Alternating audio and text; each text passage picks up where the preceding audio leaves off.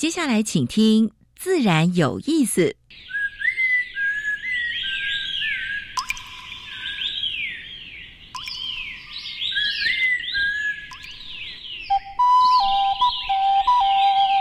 大自然是最能启发人心、最迷人的教室。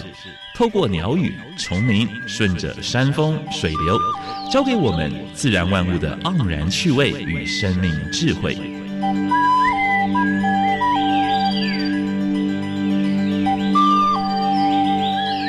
走过来，走过来，仔细听，仔细听，自然有意思。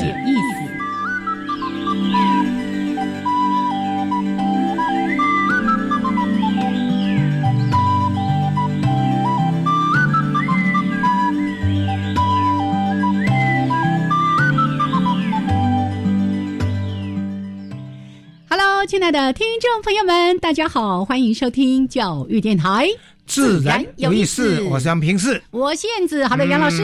嗯，天气好像有点阴霾，你要做一下天气预报是吗？是啊，是啊，是。不过呢，哎，还是算不错了。晚上下大雨，白天就哎放晴了啊。但是呢，这次雨量。好像对上游的水库有解解渴，解渴了。对，好，这个是大好的消息。是，不过也因为那个都强降雨哦，好多地方都淹水了。对对对对，所以还是要注意一下安全，还是注意一下啊。是我那一天还又在跟小孩说，你看什么梅雨？以前我们在讲梅雨，就是那个雨纷纷，现在雨都用倒的。气候变迁，等一下我们的主题就要谈这一块，为什么来的相当快？而且呢，很难宣泄，对不对？好，来，哎，你既然已经说到主题，我们就先介绍一下今天的来宾。对，来，今天呢，我们邀请到一位。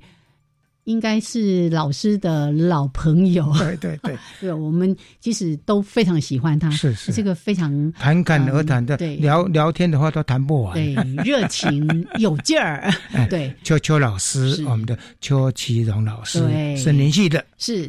但我们今天谈一个严肃的话题，气候变迁，对，气候变迁，然后对我们的生态环境造成了很大的冲击。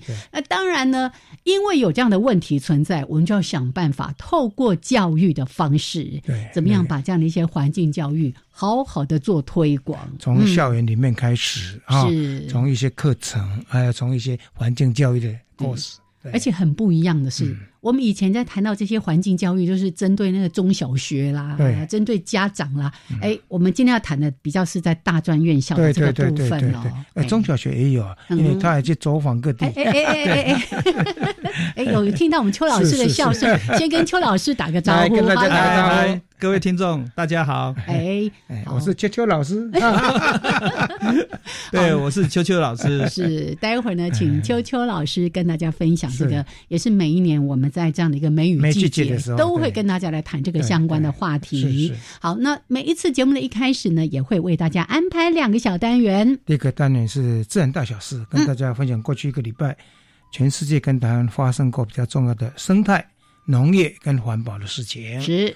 第二个单元，今年我们要介绍是入侵种，我们已经快介绍二十个了哦。哎，现在六月了也，已经超过二十个，是是，太多了，太多了哈。所以，其实谈这个话题，最主要是着眼在未来，希望大家避免掉一些错误的行为。对，因为外来种可能变入侵种，入侵种就直接对人类。还有包括生态造成危害。好，来，今天讲谁呢？待会儿说给大家听。好，那还是要先加入第一个小单元——自然大小事。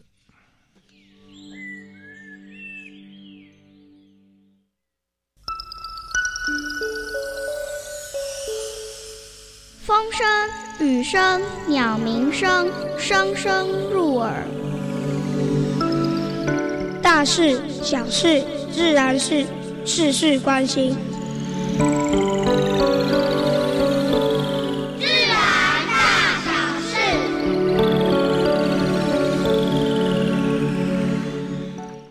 跟大家分享的是武汉肺炎，就是新冠状病毒哈。现在已经确诊的人数全是六百二十五万，嗯，蛮高的哦。死亡人数是三十七点四万，啊，真的好惊人呢。对对，美国是第一名，第二名现在是巴西，巴西是后来居上。巴西之前一开始我们在谈的时候，好像都还没有提到，都是欧洲那些国家嘛，西班牙啦、意大利啦、法国啦、英国啦，现在。现在巴西跑到前面来了啊，所以大家也不要等闲视之，也不要以为说台湾现在好像已经快快解除了，就就松懈掉啊。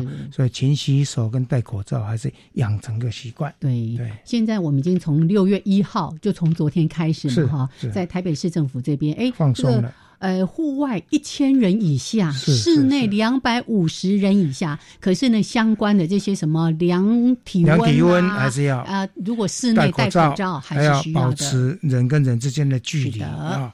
所以这个时间的话呢，还是请大家配合啊。嗯跟武汉肺炎有关的有几个新闻哈，就是印度活菌虫子医学院啊，竟然殴打研究员，而且呢，把那个简体都抢走了。所以大家也蛮担心的啊，但是以为它能吃，活害这不是只有台湾的问题，你看，全世界各地都是有这类似医学院里面去，所以大概就是人常常会去喂喂食，越喂越接近啊，所以这个部分的话，还是跟猴子保持距离啊。因为肺炎的关系，所以工人公园没有人去修剪，结果呢变成。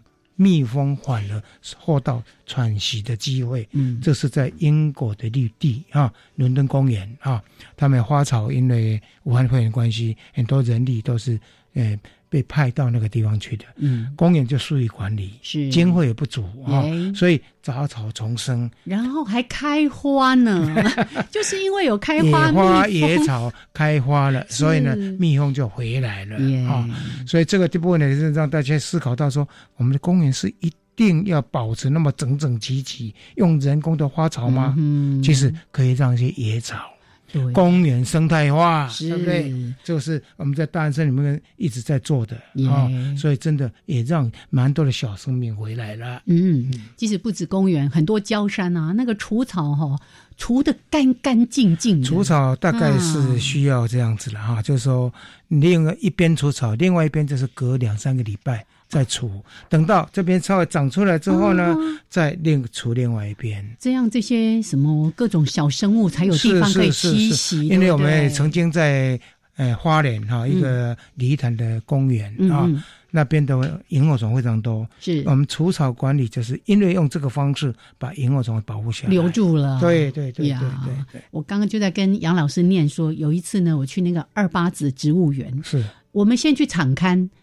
敞开的时候，哇，那两边的那个杂草地啊，多少的这些小昆虫在那里，然后拍拍都拍不完。对对，结果呢，等到正式活动两个礼拜之后，去光秃秃一片，什么都看不到。除的整整齐齐，其实这个除草就是，呃，花苞道的人用心一点，就是说一边除掉，另外一边大概两三个礼拜再除的话，那个。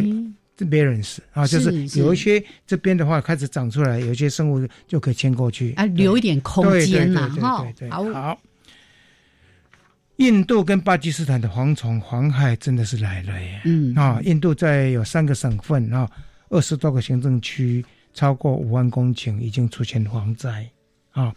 那它的死对头巴基斯坦也是一样，好几个省份也都发生蝗灾了。所以不是只有在非洲。啊，已经慢慢进入到亚洲了，好，所以这两个死对头本来是，呃，老死不相往来的，为了蝗虫，他们做共同防治工作啊，所以这个是好事。是，但是现在这两个国家也是同样受到武汉肺炎的影响啊，所以大概的话，就是说不光是这个武汉肺炎，还有包括这个蝗灾。新型冠状病毒，对，COVID nineteen，平衡一下，平衡一下，好。那因为梅雨的关系呢，南部强降雨，结果在高平地区造成淹水，淹水哈，让大家很不方便，而且在高雄地区大概有呃十几个淹水点哈，所以这个是也是蛮恼人的了哈。不过这个水库呢。呃，因为呃，这个这这这场梅雨呢，就是水来得急，流流得快了哈。但是在水库上面的话，反而南部地区还不够哦哦哦，还还有点渴。北部中北部地区大概解决了。对，拜托慢慢下，不要一次下那么急。好，梅雨季节其实也快结束了哈。是。那因为大雨，所以呢造成土石松动，所以呢如果到野外去。还是要小心有落石的问题啊，或者是整个整个坡面啊，路树啊，所以路树的话呢，行道树的话呢，很多地方都有行道树压车压人的事件，所以大家还是要小心一点。所以这个管理单位要做好这些路树的管理，好像大家都很轻忽这件事情。还是你看今年还会发生这样的事情啊？好。印尼现在要展开人工造雨，我们知道印尼它每年的那个火灾都非常严重，造成那个埋害啊埋害，很多学校都关了啊，所以它现在已经在婆罗洲跟苏门答腊地区要开始人造雨的计划，嗯，希望能够把这个火灾慢慢压下来。我想应该给印尼政府拍拍手。真的，哎，老师，我看到这新闻真吓一跳。他说去年哦，光是因为这些森林大火。一百六十万公顷的土地，那森林就像哇，没办法想象那有多大一片。嗯，火灾在去年很厉害的，还包括澳洲有没有造成野生动物的浩劫？亚马逊，还有亚马逊，对对对对对。好，亚洲迁徙路线哈啊，就是水鸟迁徙路线哈，危机四伏，有十四个国家。呃，记录证实说，育恒类的鸟类大量的减少，那最大的祸害就是人工的网捕抓，还有就是打猎，嗯啊，所以包括中国、包括泰国、包括爪哇，这都是热点。对，所以为什么说近几年来你在台湾水鸭发现非常少，少了，对不对？还有半路被拦截了，玉人跟鸟类也少了。哎呀，玉人跟鸟类有什么好吃的？它谁家？哎呀，瘦瘦瘦巴巴的，没几两肉吧？所以这个也是很大的问题哈。希望这几个国家管理还是要注意一下。是，这是今天的自然大小事。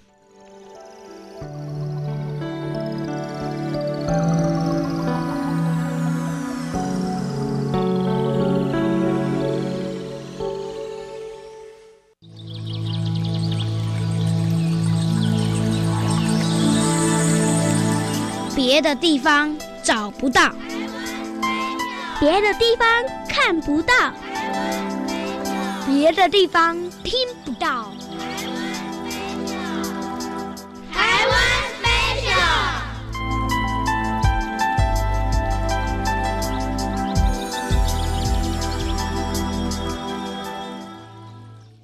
好，现在时间是上午的十一点十七分，欢迎朋友们继续加入教育电台。自然有意思，我叫明世，我是燕子。嗯，燕子今天的入侵种要跟大家介绍什么呢？爬虫、昆虫还是鸟类？今天讲鸟类。好，哎，老师刚刚问说，哎，我们好像上次是讲那个白腰雀曲，不是？那是上上一次。我昨天还在植物园看到，又看到它了。白腰雀曲，那其实蛮漂亮的，而且声音也蛮好听，哦，好好听。可是因为就是因为声音跟这个漂亮，我们引进来养，结果呢，因为弃养或者是笼鸟哎会掉了。对，是的。好，那今天讲的这一只，其实以前我们在讲到台湾的一个原生种的时候，有讲到它是白尾八哥。白尾八哥，嘿，是的，但是不是原生的，它是外来种，也是宠，也是宠物鸟嘛，对不对？对对，好，那我我记得我们上次在讲说啊，你看到八哥，你不要以为就说啊，这是我们台湾的八哥，你几乎看到的都是白尾或者是加八哥，就是在万华地区往沿河边。哇，蛮多的哎！你一定要特别指万华地区，你你就在住在万华附近，这样我有被骂到的感觉。其实几乎全台湾，全台大致都有。呃，你如果看到八哥，有比较大的几率都是看到白尾八哥。是啊，那就像刚才杨老师提到的，他其实当时也是引进的宠物鸟。八哥会学说人话，对不对？嗯，从小训练的话呢，就是他会呃学说人话，是不是这样子？哎。然后呢，他大概如果以中华野鸟学会那边，因为他们其实在一九九几年的时候就已经开始在做这些什么那种外来种的。这个鸟类的调查，那他们也估计说，这真正的时间大概不可考。但是呢，在一九九四年的时候，就已经发现有野外的这个白尾八哥，而现在。现在你看到 绝大部分都是这个白尾八哥，是是是。对，那其实它原产地是在刚才说的那个印尼啊，哈，爪哇啦、巴厘岛啦，哈。那后来因为被引进很多的这个国家地方，而在台湾呢，现在你几乎很广泛的可以看到它，像什么呃低海拔的农耕地啦，在都市环境里面啊，而且呢。不晓得大家有没有注意，很多那个高架桥下面，桥下面哦，密密麻麻，都是他们的窝巢。对对对，还有那个电线杆啊，路灯啊，是是。他们适应能力实在是超强哈，那也因为适应能力这么样的强，所以他跟我们自己台湾原生的这个八哥对七地的竞争，还有食物啦哈，甚至呢也有专家学者担心说会不会有一些传染病啊等等的一些问题，所以来谈这些问题都着眼于未来啊。那我刚才跟杨老师说，为什么我今天讲白尾八哥？嗯，因为最近呢，这个五色鸟啦、凤头苍鹰，说我们认识了很多的这些爱拍照的鸟友。是是。哇，我昨天呢就看到几个鸟友就拍那个白尾八哥。哦。对，然后鸟友他上面会写着说，他自己也是不得已的，虽然他是外来者。哎，我我觉得大家都有这样的心情了哈。就我们希望说，透过我们正确的一些方式，不要弃养，不要放生，不要让这些无辜的生命。在野外，然后被我们什么像那个埃及圣环，你说要去把它扑杀，你看我们我们都听了都觉得难过。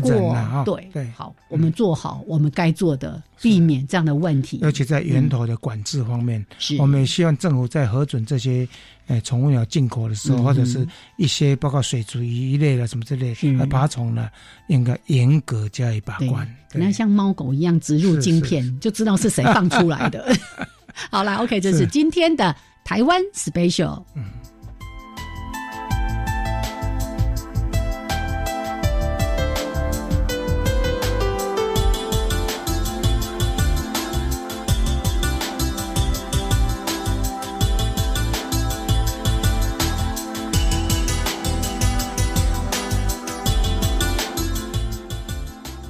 好，现在时间是上午的十一点二十二分，欢迎朋友们继续加入教育电台，自然有意思，有三平四，我是燕子。好，我们现在所访问的是台大森林系教授邱秋老师，他同时也是我们的是那个生物多样性的主任邱其荣邱教授。Hello，Hello，大家好。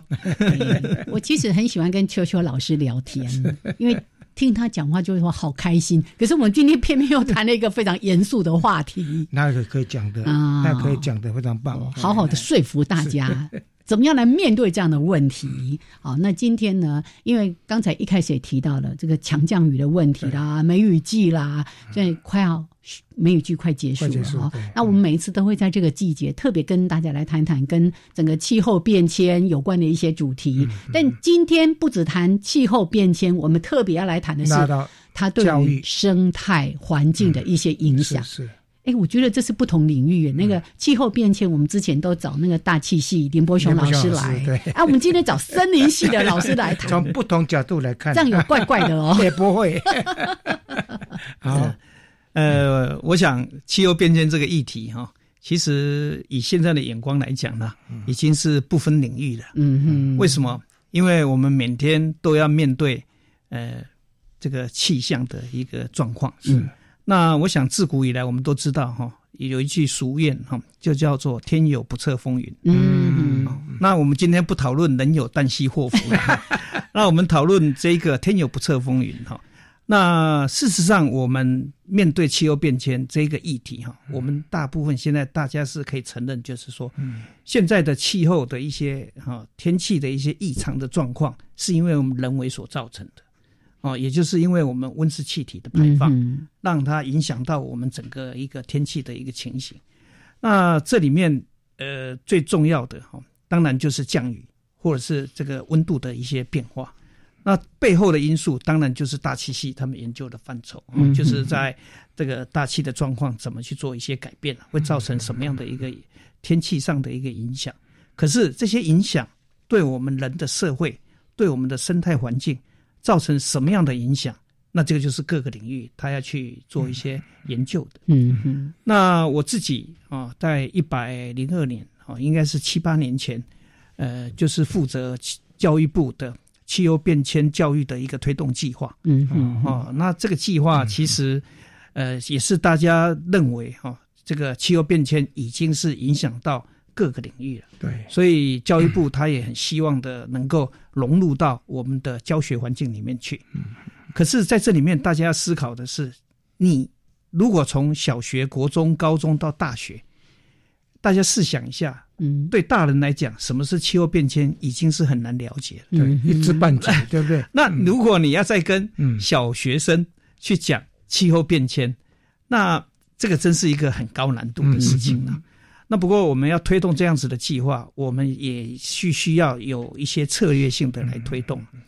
那我们都知道，这这几年开始实施十二年的呃那个课纲，嗯，国教的这个课程纲要。那我们当时其实大概就定调啊，就是在呃通跟专，嗯嗯，经这两个领域里面，那我们是把它定调在通才的培育，也就是从小学、国中到高中职到大学一般的大学生，我们是把它称为通才的嗯一个教育。那专才就是在专业领域，嗯嗯。那我们当时推动的时候，因为我们在想要配合十二年的国教课纲，嗯，所以我们当时就是主要的重点就放在大学里面。哦哦，先在大学里面学程，嗯，用学程的方式，有学程，嗯，也有通识课程，通识课程啊是。但是我们后来就开始介入到专业融入。哦，也就是因为我们要解决气候变迁的一些相关的根本问题了，根本的问题的话，你就是要从专业领域来着手。是，那我们是希望让专业领域的学生能够去了解，在他这个领域里面怎么样去应应气候变迁，嗯，做一些调试，嗯，做一些减缓的一些策略、一些改善的措施。是是是。那其实我自己从两千零五年。就参加在参加这个加拿大在蒙特楼参加这个全全世界的气候变迁第一国会议，对对对。那现在讲起来也有十几次了。那我就发现哈，其实大家去看待气候变迁哈，你不要把它看得成是一个呃非常非常呃不好的事情。为什么呢？因为全世界其实每天都会有很多很多新的议题，嗯嗯，那也会有很多很多的一些情形会发生。那其实我们也知道，气候的这样子的一个改变，是你能力，即使你现在通通不排放是温室气体，不排放二氧化碳，其实我们的温室气体的浓度还是会增加，二氧化碳浓度还是会增加。对，所以也就是说，未来的几十年，我们要学着跟它共处了。嗯，是调试，对对对对对对对，怎么减少呢？它引起的灾害。对，所以那这里面我们一般大家。对调试这个术语哈，就会觉得很很难去理解调试是什么东西。那其实简单的讲了哈，台风来的时候你会做什么事？避灾。啊，你会避灾嘛？不是，很多人就说买泡面。对对对对对对，你会去买泡面嘛？你会去把门窗去去固定嘛？是是。其实这就是调试。调试。也就是说，我们要去降低台风来的时候对我们的冲击造成的伤害，造成的伤害等等的这样子。嗯。所以我们事实上已经非常熟悉的在做这件事情。是是是。但是我们现在比较不了解的是，这一个气候异常的状况，会对我们的生活造成什么样的一个影响？是，还有就是对我们没有感受到的，比如说像刚才谈到的生态环境，是它会造成什么样的一个影响？是你其实是不是你熟悉的？是哦，那有的时候也不是你能够去改变的。嗯，但是如果我们能够去理解它的话，能够去做一些能够降低它冲击，或者是它冲击的时候比较容易快速的复原，嗯，这些工作的话，我想。至少我们可以达到我们初步的一个教育的目标。对，这个好像包山包海哦，是。哦，从灾害开始到一些生存末端，对，到我们怎么去应付。人民的生活。你看，刚刚我们就会关心哪个地方淹水，什么路数压倒这个，嗯，什么车车辆啊。可是有更大的一个生态环境，是我们还不了解，到底产生了一些什么样的冲击？好。节目的后半段，我们继续请秋秋老师来分享说明给大家听。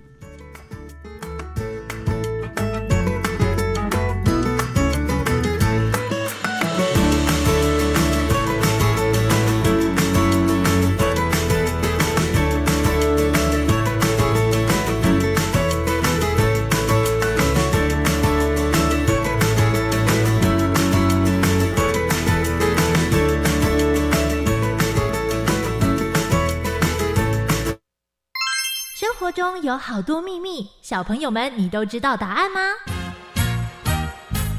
雨伞是怎么来的？汽车又是谁发明的？好凉好凉的冷气，竟然一开始不是给人吹的。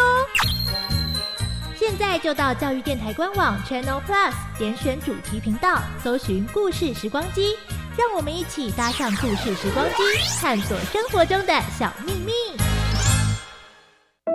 大家好，我是台中市立清水高中教务主任翟家福。自主学习的目的就是培养学生发现问题、解决问题的能力，付出心力去找到答案。此外，自主学习的教育核心思维，第一个，老师扮演引导者的角色，透过对话引导学生思考；第二个，协助学生进行自主学习，包括学习策略还有学习资源的协助；第三个，透过分享建立学习的典范，引导同才学习。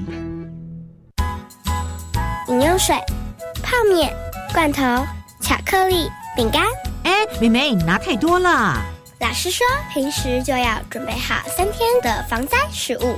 啊，防灾食物？嗯，防灾食物是可常温长期保存且有营养，才能确保台风或地震来时，我们身体摄取足够所需的营养哦。以上广告由消防署提供。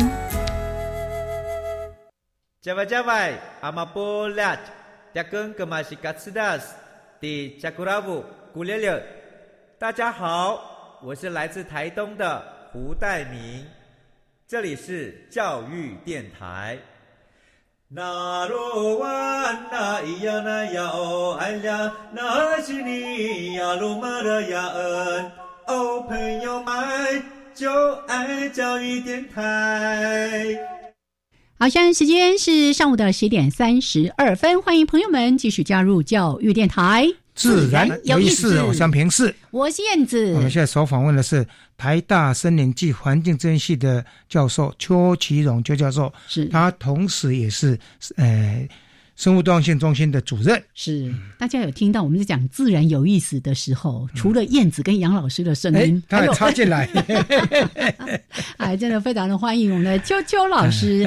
好，那今天呢，我说的谈一个其实很严肃的话题，我们要来了解，蛮硬的哈，是气候变迁对于我们生态的冲击，对我们人我们自己比较有感受，可是对于生态环境到底造成了一些什么样的问题？老师刚刚有说有几个根本。的问题是我们需要去面对的。是是是是，那我们都知道哈，在生态环境里面来讲的话，最主要的就是，呃，水，嗯，对，跟热。是。哈。那我们的植物其实植物分布要旺盛，就是要水热同步，嗯，要有水分，而且温度也要恰当，都要够。那其实气候变迁对。我们的这个冲击最简单的就是水太多或水太少，嗯，或者是温度太高或者是温度太低，是。啊，那或者是旱灾，对对对对对，所以我们讲的哈强降雨就是水太多，是干季其实就是水太少，嗯嗯嗯。那以我们最简单的植物来讲的话，因为一般我常常讲哈，植物跟动物它最大的差别在哪里？其实就是植物啊，它没有办法跑。动物还有办法去移动哈，所以有的时候我们去看被冲击的时候，看植物其实是比较准确的。是，那在水太多的时候，那当然我们就知道会造成淹水的一个现象。嗯那淹水，我想大概有很多的治水专家了，怎么样降低这个淹水的？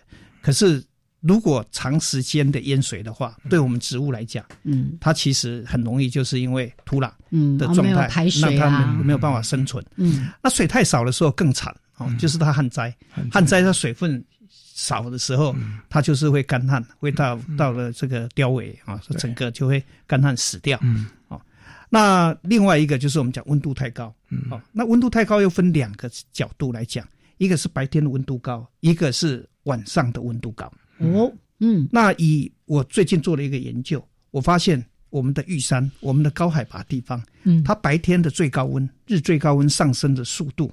是高于平地，哦，高于一般的这这个都市地区。是，那如果晚上的啊，这个温度日这个温度高的这个趋势来讲，是以台北市，它会高过一般的平地，包括高山的地区。对，那这个其实就是比较是属于热岛效应所造成的。是是，住在台北市的人都可以感受到，晚上十一二点、一点、两点都还很热。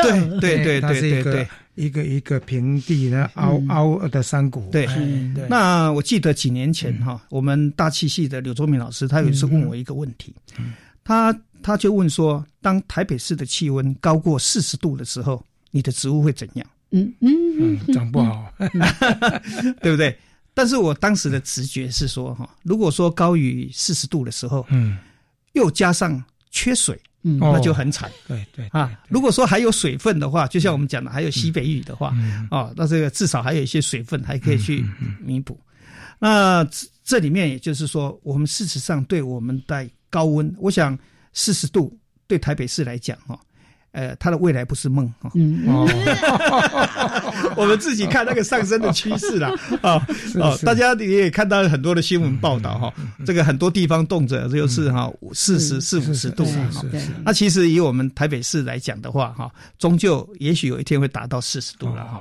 那所以在高温底下，刚才我们也谈到了植物它本身是不是能够去应应。那这里面也谈到另外一件事情哈，就是我们在因应这样子的一个高温的状态，嗯，那就看这个高温是突然间来的，还是缓慢持续的哈。那因为在气候变迁对我们的这样子的冲击状态来讲，就是也就是分成两种，一种是这种等于是突然间一下子的一个强降雨，或是一下子的极端高温来的时候，会对你的什么？对你的伤害会很大的。嗯嗯。那但是更可怕的其实就是温水煮青蛙，慢慢慢慢慢慢慢慢的上升这样子的。好，当然植物它也现在所谓的软化现象。对对对对。所以这两个你要去应应的方式就会有所不一样。是是。那当然我们都知道，这个温度上升的时候，其实会让植物它会去做一些调节。嗯。那最主要的就会去影响到。这个动物或是植物的物候，嗯，那这个物候，我想可能对很多的听众来讲，并不是很熟悉啦。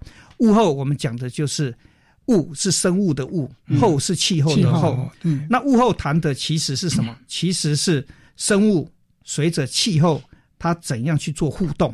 这样子的一个情形，嗯那最典型的就是什么？最典型的就是开花，嗯开花结果，这个其实我们都知道，生物它就是随着哈这样子的一个季节的变化，它会去做开花结果的动作。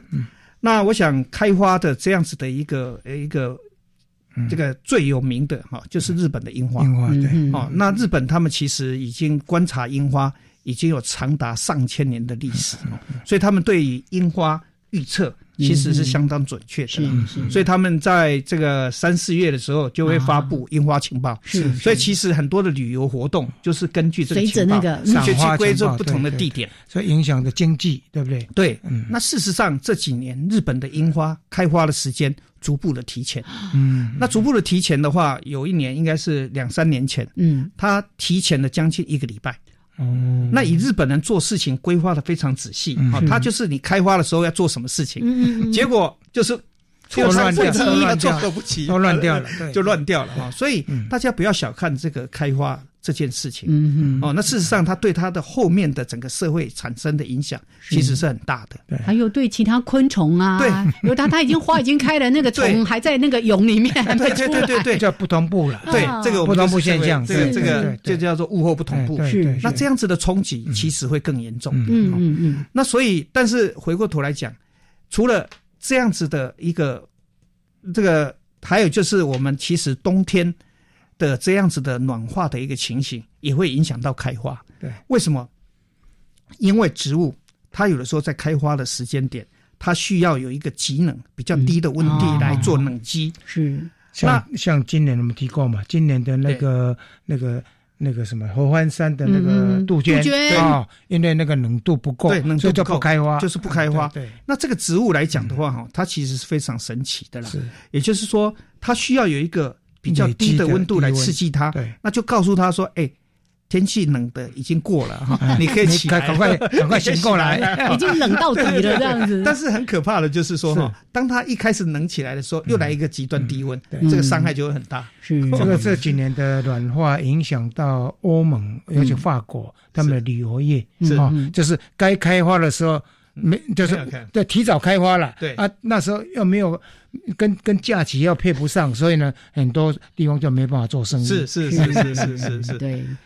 老师今天本来有一则新闻，就在讲到说连续低温那影响 花莲的那个有七成稻作什么变成空包蛋，空包蛋对，就是四月的时候突然它就有几波的低温。我们本来想七四月其实通常已经蛮温暖的，但今年就是你看。忽冷忽热，对对对，就是生物它一下子没有办法调试的时候，就会造成很大的影响了。是，所以不光是影响生物，影响人的生活，还影响到整个社会经济，对不对？对对对对，嗯，所以也就是说，气候变迁到现在已经不是很单纯的，就是说只是做科学研究的，嗯，而且是在各行各业怎么样来应用它。而且我们今年好像在报那个呃全世界这个新闻。新闻的时候也提到，就是说现在各国的财政部已经把这个气候变迁的这个那个成本都要算进去，要求各个银行都要去算这个 cost，是风险管理。对对对是是。不过在我看呢哈，呃，其实我看气候变迁哈，我倒不觉得是危机了，应该是说。它其实是一个转机，嗯，也就是让我们去面对到一个新的，对我们人类生存有这样子冲击的一个情况出来。嗯，那从这个我们就要看到转机，而且要把这个转机转成商机。嗯嗯，哦，所以事实上现在全世界都希望透过气候行动来应应它。嗯，所以你如果比较乐观的看待，就是一个新的产业。是了，是了，对。包括像预测啦什么之类的，对对对，所以有些很多气象公司有没有？对，就是靠这个预测，对对对对对对对对对。所以就不只是在学术的研究，它是可以在后续各个层面来做应用的。是我今天真的见识到老师的那个乐观积极。不过呢，危机变转机，还可以转商机。常常提到就是包括那气候变迁，蛮多的罪魁祸首就是那个工业界啊。然后说要减碳呐，然后这个气还有温室气体的排放要怎么减呐？还有包括开发，尤其那个热带雨林的过度开发现象。但是这个其实跟商业界啊，工商业界又切在一起。是是是是，所以可以透过我们在学术研究提供很多。正确的、重要的资讯，让他们去做一些参考。是，但是有的时候哈，我们可能要把天灾或者是人祸，嗯，可能要理清楚。嗯嗯哦，我我举个例子来讲，去年有两场大火，嗯，澳洲的一场哦，还有非常严重，对，亚马逊亚马逊，对对对对。那事实上哈，我们后来有深入就去探讨，嗯，澳洲那一场火可以算是天灾，嗯，因为澳洲大概是去年，大概是过去二十八九年来。最干最严重的，最严重的，对，而且它烧的地方真的都是比较是这个这个，就是比较是天然林核心的这些地方。嗯嗯嗯。那如果是亚马逊来讲的话，虽然它也是失火，可是它很多的核心的那个天然林的部分其实是。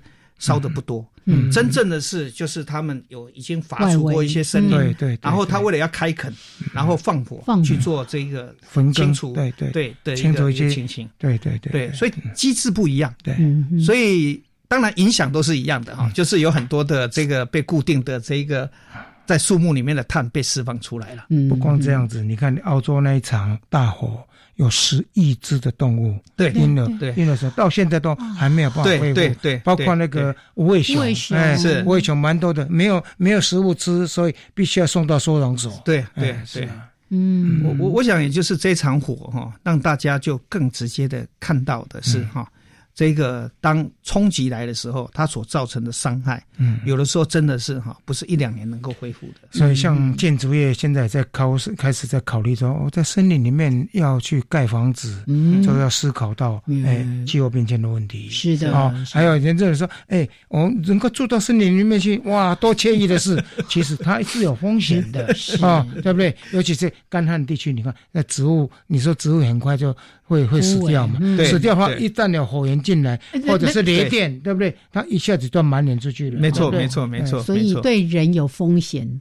可是你一开发，对那个环境也有风险呐。是是是。OK，所以刚刚秋秋老师特别提醒我们，很多的问题呢，我们要先厘清到底是天灾还是人祸。好，我们就像刚才在讲那个外来种一样，你如果不是因为人为的这么多的不当的行为，这些问题是不会发生的。那我们就是避免。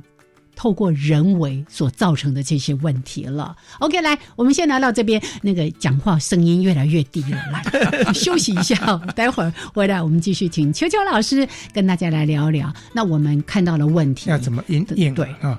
然后怎么做教育？嗯，是是是。大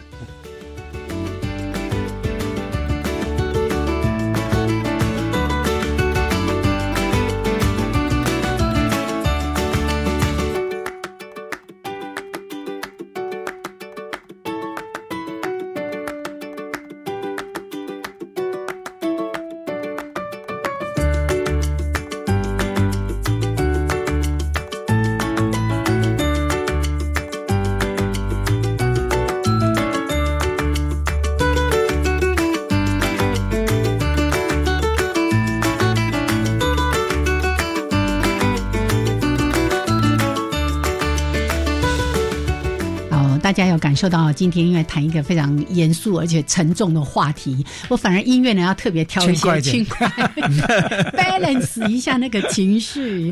好，来欢迎朋友们继续加入教育电台，自然有意思。我是平视，我是燕子，我是秋秋。我们现在好像直接可以做三个人的 主持了。好，那今天呢真的非常的开心，为大家邀请到国立台湾大学森林环境暨资源学系的邱其荣秋秋老师。他同时也是生物多样性中中心的主任，是现在正在推动的是，呃，气候变迁的议题。是，然后我们了解到对生态的冲击造成一些问题，当然，我觉得要细谈的还很多了哈。先一些重点提供给大家。那刚刚呢，在音乐当中，秋秋老师也特别提到说，哎，我们刚刚不是提到风险管理嘛？这个概念可以跟大家好好的来说清楚一下。是是是，我我想我们都知道哈。现在我们谈什么都谈风险嗯哼，那气候变迁也是一样，哦，我们其实现在也是希望走风险管理，嗯哼，那风险管理，你以气候变迁这一个议题来讲，我们大概分成三个角度来谈，嗯，一个是我们谈到的是危害度，嗯哼，一个谈到的是脆弱度，一个谈到的是铺路度，哦，那我举个例子来讲，以我们行道树，嗯，哦，我想只要台风来的时候，我们有很多的行道树。大概就会倾倒啊，甚至于连根再拔起。嗯，那如果以这三个来讲的话，也就是说，台风的这个最大瞬间风速，大跟小就比较是属于危害度的。嗯哼哼。那如果脆弱度，也就是这一棵树，如果它本身，比如说根系啊不良，或者是它有一些得病啦，就相对比较脆弱。嗯嗯。那铺路度的话，也就是说，它的种的这一个位置，嗯，如果是在风口。嗯，在这个容易受到风的影响的时时候啊，我们就是就是我们讲的这一个铺路度。嗯，那我们人就也是一样，我们面对好，比如说我们面对刚才谈到的哈这个新冠疫情，嗯，啊，我们现在其实就是透过降低你的铺路度嘛，嗯，对，哈，戴口罩，对，就戴口罩，这个就是出入人多的地方，对 对对，就是降低铺路度嘛。那对于身体不好的。哦，或者是特别有一些疾病的人，他脆弱度高，所以他只要一传染，他可能就是很严重，这样子的一个情形。所以我们现在其实很重要的，我们其实就是要去，当你这个危害度你没有办法不是操纵于你的时候，避灾，对你你你就是要走，就是我们像避灾后面的，或者是你要提高，嗯，好。提高你的这一个免疫力啦，或是你降低你的脆弱度啦。那当然，所以我们对于树，我们就需要怎样去做健检？我们去了解它的状态。如果它不生长有不不良的时候，你要去改善它。嗯嗯。哦，那当然，铺路度的时候，我们就是要去知道什么？知道的，我们希望的是能够知道你这个地区哪个地方是风会比较大的地方。那如果万一。有台风警报来的时候，我要优先去修剪，就是把铺路度比较高的这些树，要修优先去修剪。是是是，所以你这样子，你都能降低你树倒的这个风险。我我透露一下，现在秋秋老师现在帮大安森林公园在做哎六千多棵树的健检工作。哦，是是，所以所以我们也很希望啊，把这一种的风险的管理，嗯，实际应用在我们都市的这些行道树上面。当然，有的时候其实就是考虑成本问题啦。你你。你当然，我们都希望每棵树都经过适当的修剪。嗯，可是说实在的，我们的财力是没有办法负负荷的。我们怎么样去找到这些风险高的地方，我们来做一些啊，做一些调整，降低它的风险。所以这三个我们会整体来考虑。嗯嗯。那再下来一个就是说，我们在教育这个部分，我们到底要教学生什么？我记得几年前有一次在永续会，嗯，开开会哦，有一个永续委员就问我，他说。气候变迁的原因很多的都不清楚，你到你们到底在教学生什么？那我当时就是觉得说哈，其实我们气候变迁要教学生什么？其实第一个你就是要了解气候变迁的成因，嗯哼，啊，它带来的冲击会是什么一个情形？然后再下来就是你要怎么去学会了应应它，嗯，学会了去跟它共存，哦，那这也是我们刚才谈到的，嗯，就是你怎么样？去做这些调试，嗯，那怎么样把这样子的工作转换成转机，转换成商机的部分？那比如说我们刚才谈到了行道树这个风险，嗯，所以也许啦，我们如果可以加入风险管理这个角色进来，嗯，也就是说，我们以后行道树管理里面，我们可能会多增加一个业务，嗯，就是我怎么去评估它的风导的。一个风险，嗯嗯，那如果你可以有这样子的专业技术被发展出来的时候，你当然就可以降低哦这些风岛的一个数量。嗯，我不是说不会封岛，嗯哦，因为人力还是有一个极限。是，当你说在风力，如果你超过呃非常非常高的时候，那所有的树可能也是全部倒的了。不过这个就是我们讲的几率问题啊。嗯嗯，那我们只能做的就是说在。相同的风力等级之下，我们尽量的降低这些倒木的这些数量，减灾了。对。对对对，灾就是靠修剪的。然呢，也要提醒大家，哎，哪一些地方是风险大的，就尽量不要去靠近，或者是先围起来。对对对对，所以我们很希望的就是说，在大学端专业的领域里面，我们很希望的就是教会学生各个领域的学生。啊，比如说你是。工位领域的，你是水资源领域的，你可以去定义，你可以去察觉你这个领域里面气候这些气候变化、气候变迁所带来的影响是什么？嗯，然后你有什么应应的对策？嗯，然后能够能不能去落实？嗯，啊，我们其实重点是在教学生这样子，是不是？对，嗯，哇，所以刚才提到说有几个要去评估的危害度、脆弱度。铺路度对，哎，在不同的领域都可以用这三个类似指标性的东西，对，来做一些风险的评估跟管理。那当然了，这里面其实最后影响到了就是什么？就是刚才杨老师谈到的，你的损失是多少？嗯那我们会从这样子的损失，我们来评估我投入的多少的成本能降低多少损失。是，所以超前部署了哈。对，先做好决策。我是觉得这几年我们对那个每年的那个台风来的没有很多山区不是都会危害吗？对，这几年有政府不管是国民党政府或者民党政府，他们做的都还不错。就是什么呢？哎，怎么避避减灾？对啊，就是说，因为台风来的话呢，大概是几天嘛？嗯，这几天的话呢，大概疏散啊，所以透过村里长的疏散到一个集中到学校的地方啊什么之类，然后呢，粮食储备差不多一个一个一个礼拜两个礼拜。所以大家都不要不要动，就是原地留在原地啊。然后等到台风过了之后呢，哎，如果还有危急的，赶快用空投啦，或者是避难队啦去救。这个这个不能是觉得这几年其实进步蛮多的。对对对，确实啦，确实，其实台湾的整个哈防救灾的体系哈，其实在世界各国来，其实是表现的非常好。是是，其实。这几年哈，我们大家我不晓得大家有没有发现到，很多的台风都跑到日本去。那其实你从日本哈，也不是跑到日本，是因为我们防灾做得很好。不是，因为应该是说气候变化的气候变迁的影响，就尤其是九月、十月以后的台风，通通往北走。对对对。那所以你可以发现到，日本它的防救灾体系哈，不见得比台湾好。是是是。因为其实说实在，这些都是血的教训啊。哦，就是我们历经了多次的这样子的，我们学习到了，我们有这样子的技术。嗯，那在这里面其实很重要的关键就是我们会了解到，灾害的发生的可能区域在哪里，就是优先撤退嘛。是是啊，其实这个就是类似我们刚才谈到的，你知道脆弱的地方，是你知道它的危害可能会大的时候，你就降低它铺路的一个情形，就是撤退。这是另外一种超前。对部署，对对对，这陈荣宇老师，我们上次也访问他嘛？是是，所以我们这一套是不是都已经到南向了，去帮忙分享给分享给其他国家？对对对。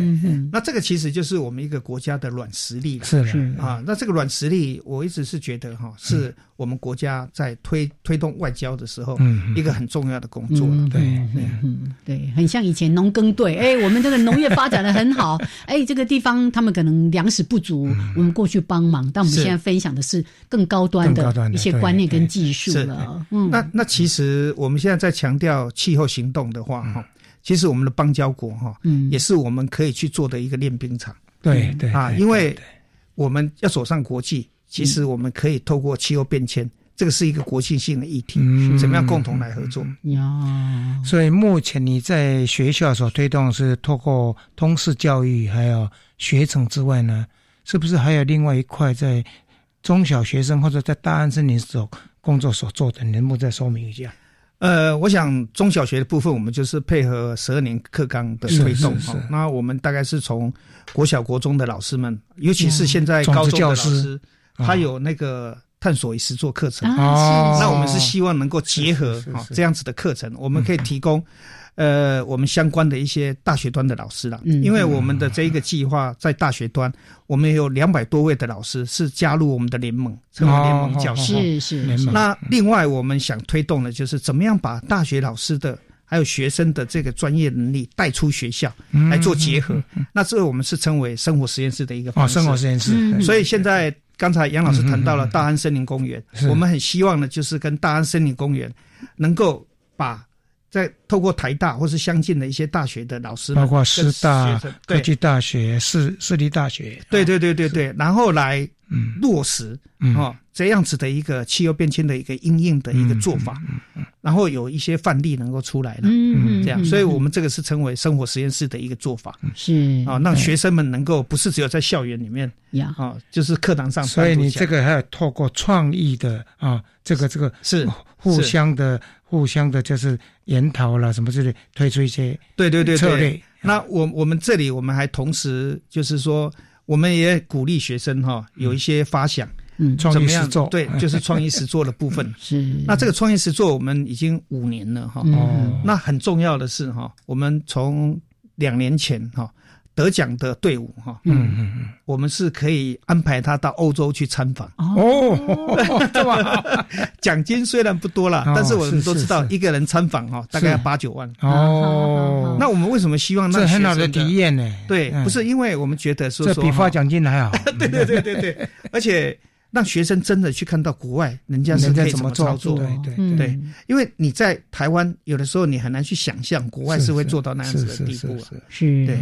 所以，我我想，我们这个计划哈，我一直是认为了，要做的话，就是说，在精不在多了。嗯，是。啊，所以经费说实在的也并不是很多，但是我们很希望的是哈，能够有一些不同的一些做法，嗯，啊，能够让这个同学们哈，能够跟老师们能够哈结合起来。呀。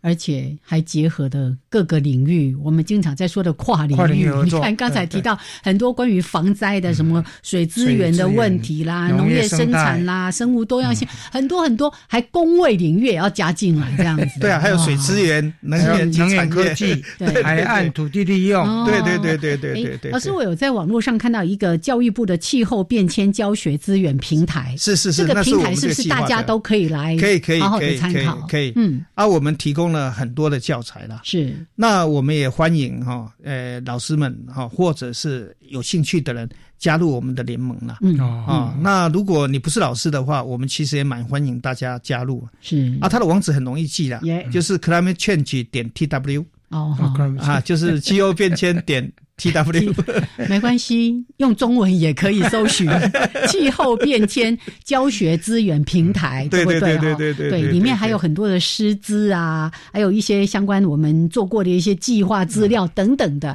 大家都可以来参考，也可以带着学生来做创意实作比赛，是是是是是。好，那因为有太多东西没办法一次讲给大家听，就先请大家呢找时间也到这个资源平台来做一些资料的参考。那有机会我们再。再来，请秋秋老师跟大家分享。赶快约定。好，今天非常的谢谢邱其荣秋秋老师，谢谢，谢谢，谢谢，我们，下次再见喽。OK，拜拜，拜拜。